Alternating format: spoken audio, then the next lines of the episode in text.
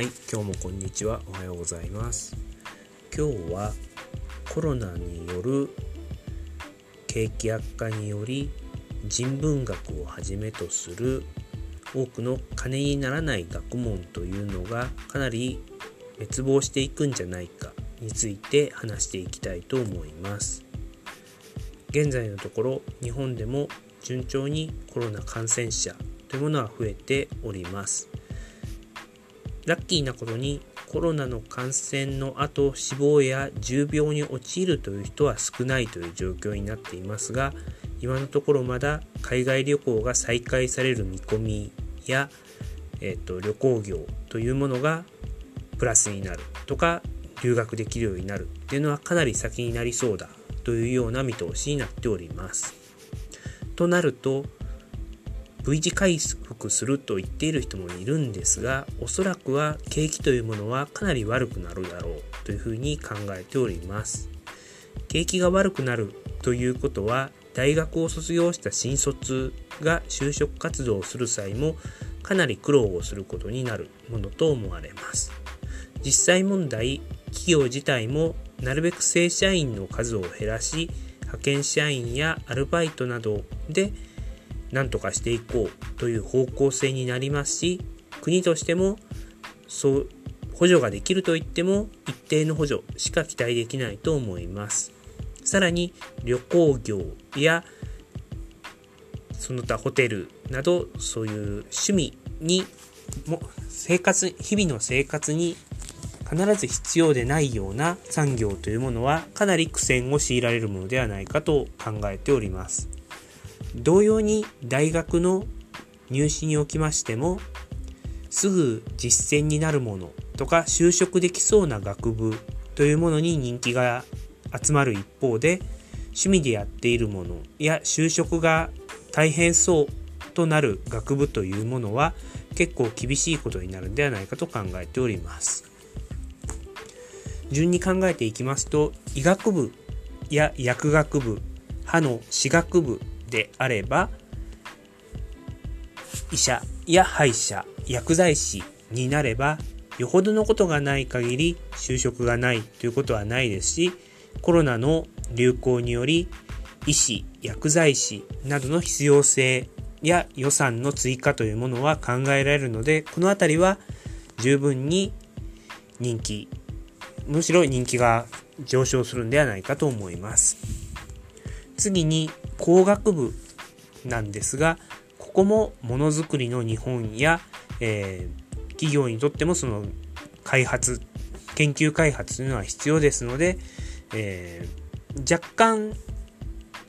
人数というのは減るかもしれませんが人気がなくなるということはないかと思います。次に経済経営です。確かに景気は悪くなるかもしれませんが一定の簿記や何らかの資格を持っている。さらに経済的な考え方経営学に経営に関する考えを持っている。学生というものは企業は必要にするかと思います。もちろんこれまでのように多くの学生が欲しいということにはならないかと思いますがここも手に職及び長期的な視点で見れば営業なども必要ですので、えー、確かに減ることは覚悟しないとダメですが就職に困るという事態まで行くのはそんなに多くないのではないかと思います。次に法学部なんですがここはちょっとどうもわからないですね。弁護士などの需要が急に増えるということはないとは思うんですが弁護士という需要がなくなるっていうこともないとは思いますのでほぼ横ばいということにしておきたいと思います。もちろん企業で法務に詳しい人物が欲しいという要望はありますので上位層に関しては就職先はあると思います。また法学部というのは公務員試験にも強いですので公務員試験を目指すんであれば法学部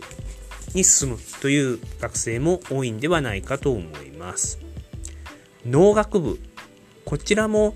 これから農業というものはやはり日本である程度生産しないとダメだっていうふうになっていくと思いますので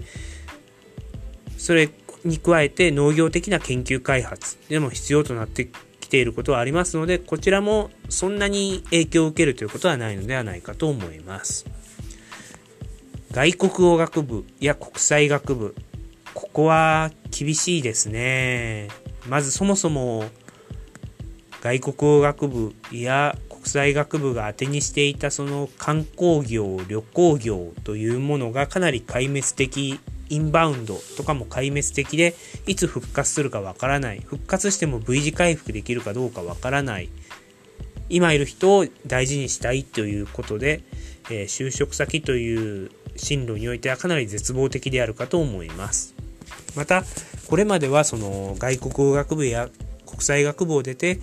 留学するとか、ステップアップのためにその外国に出るというのもあったんですが、今のところそういそういった道というのも、まあ、3、4年後には復活するとは思うんですけど、短期的にはちょっとネガティブに見たいと思います。さらに、その海外に出て向こうの方で就職するというのもその旅行業が壊滅的である以上かなり悲観的にならざるを得ないのでこちらの方はかなりその就職もないですし、えー、人気もなくなってくるんではないかと思います。さて、今日の本題である、えー、人文学、さらに理系だと理学部系、えー、生物学や地学、地球科学ですかね。えー、そういう、え金にならなくて、えそのやりたい人はいるんだけれども金がならない学問、金にならない学問というのはどうなるかについて集中して述べたいと思います。もちろんその歴史が好きとか昆虫が好きという人はいるので志願者自体はそういう人は必ず受けると思いますので、えー、一気に定員割れするっていうことはないかとは思います。ただ、えー、卒業した時の就職先、学部4年で卒業しても就職先で苦労すると思いますし、仮に大学院に進んだとしても、その種の学問の需要というものがかなり少なくなっている以上厳しいんではないかと思います。ではどうすればいいんでしょうか？ということになるかと思います。えー、在野研究っていうのがあってその大学の常勤講師とか講師ではなく非常勤講師はいいんだけれどもその大学で、えー、完全に大学で研究してお金をもらうんではなくって副業をしながら研究する非常勤講師をしながら研究するっていう可能性っていうのを見つけていかないとダメかとは思います。また、えっ、ー、と